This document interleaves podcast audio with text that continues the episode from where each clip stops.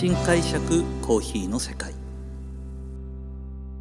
私丸見コーヒーの代表後藤英二郎がコーヒー文化が香る北海道札幌市からコーヒーについて独自の視点で語っていく番組です。さあ今回はですね、えー、丸見コーヒー店3号店目のお話をさせていただきたいと思います。この3号店目はまさに創業当時から私が夢のように願っていた出店でした。それはどこかというと札幌市内の百貨店への出店です。なぜ百貨店で僕は出店をしたかったのか。それはスペシャリティコーヒーが持っている素晴らしいコーヒーのテイストのコーヒーはまあ今もそうですけども創業した17年前からずっとその価値は高まりその品質も素晴らしいものへと変貌を遂げています。でそれはですね創業した時から分かっていたんですよ。絶対そうなるしそうならなければいけないのがスペシャリティコーヒー。そうするとやはりいいコーヒーは今 100g3000 円4000円えー、もっと高いものであれば 100g1 万円ぐらいのものも、えー、市場に出回るようになりました。今で言えばちょっといろんなお店でも見るなっていうぐらいの価格だったと思いますがやっぱり2000年前であればコーヒーっていうのは 100g 一番高いのでブルーマウンテンで2000円届くか届かないかぐらい。ハワイコナ2番目、えー、これで1000円か1200円ぐらい。まあトラジャこの辺がまあ800円900円 100g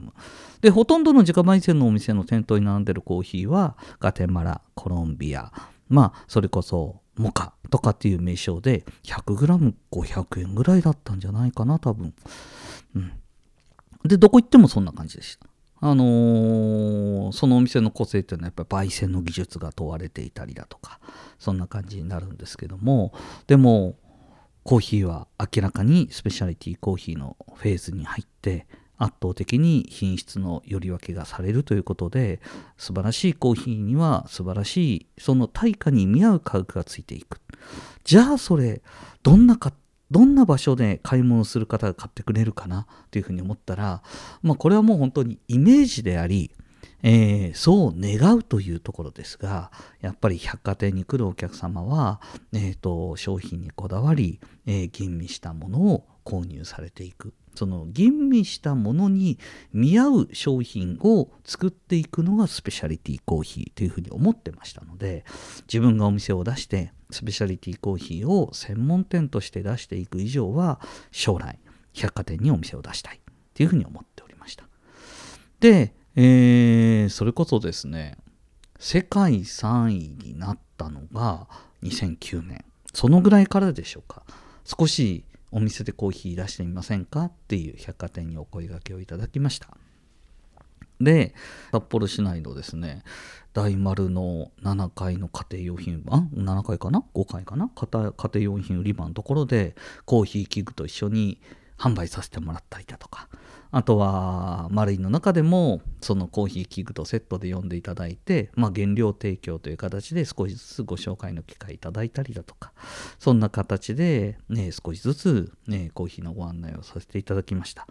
一番多く出店前に機会をいただいたのが、札幌丸い今井の地下1階、お肉屋さんの前でございます。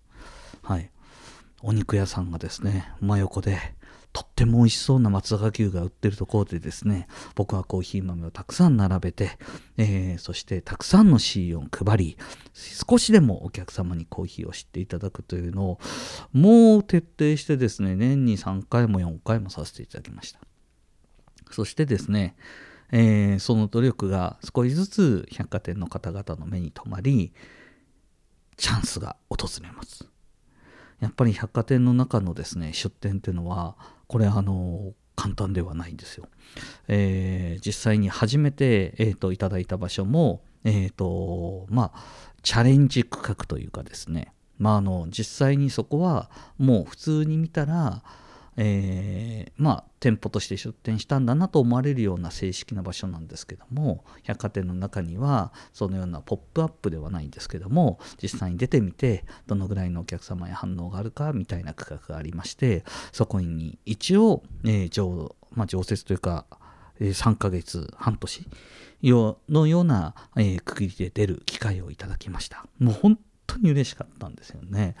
で、やっぱりそういうふうに出ていくとですね、お客様が非常にあのコーヒーを楽しんでくださる方がたくさんつきまして、特に注意したのはですね、あの喫茶店ではないので、試飲を徹底的にやりました。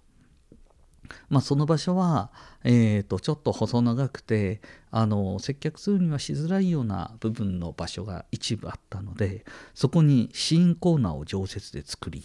そこでですねあの完全にもうの自らステージみたいのを作ってそこに一人ちょっと一段高いところに立ちながらあのお客様にコーヒーのシーンいかがですか？というようなことをずっとさせてもらった思い出がありますでこの場所でですね実際にまあ実績を上げさせていただいて正式に、ね、百貨店にプロパーで出るという機会をいただいたんですがこれどのぐらいすごいことなのかというとですね実はえー、百貨店に地元のコーヒー屋が改めて入る出店するっていうのは20年ぶりなんですよ。そしてそのお店に、えーと、百貨店の中に地元のコーヒー屋として打ち出ましたがその後に百貨店の食料品売り場に、えー、地元のコーヒー屋さんで定着しているとこはまだ1軒もありません。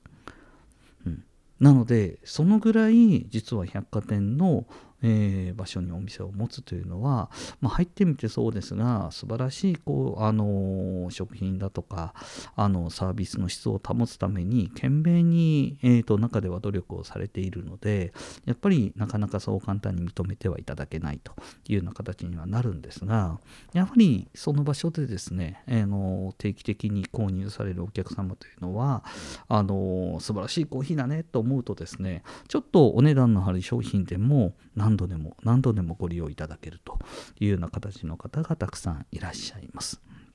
まあ、あのそういう方々に向けて、えーと、コーヒーを説明する知っていただくというためにあのどのお店よりも力を入れてですねあそこは、えー、専門資格を持った人方を配置するようにしましてコーヒーの専門性を高めるというような形でお客様の問い合わせにですねあの僕がいなくてもうちのスタッフがきちっとお話対応ができるというような形のお店作りを今もさせていただいていますあのあのお店も注意してくださいあのちょっとですねあの専門的なことを聞いてしまうと、えー、皆さんが期待する以上の会話と熱量で長い時間をかけて説明をしてくれるスタッフがたくさんいます。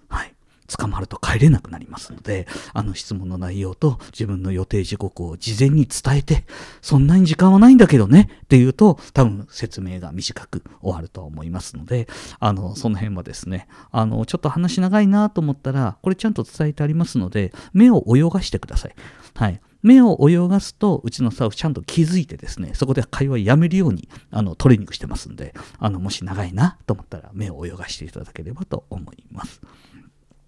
はい。えー、この、え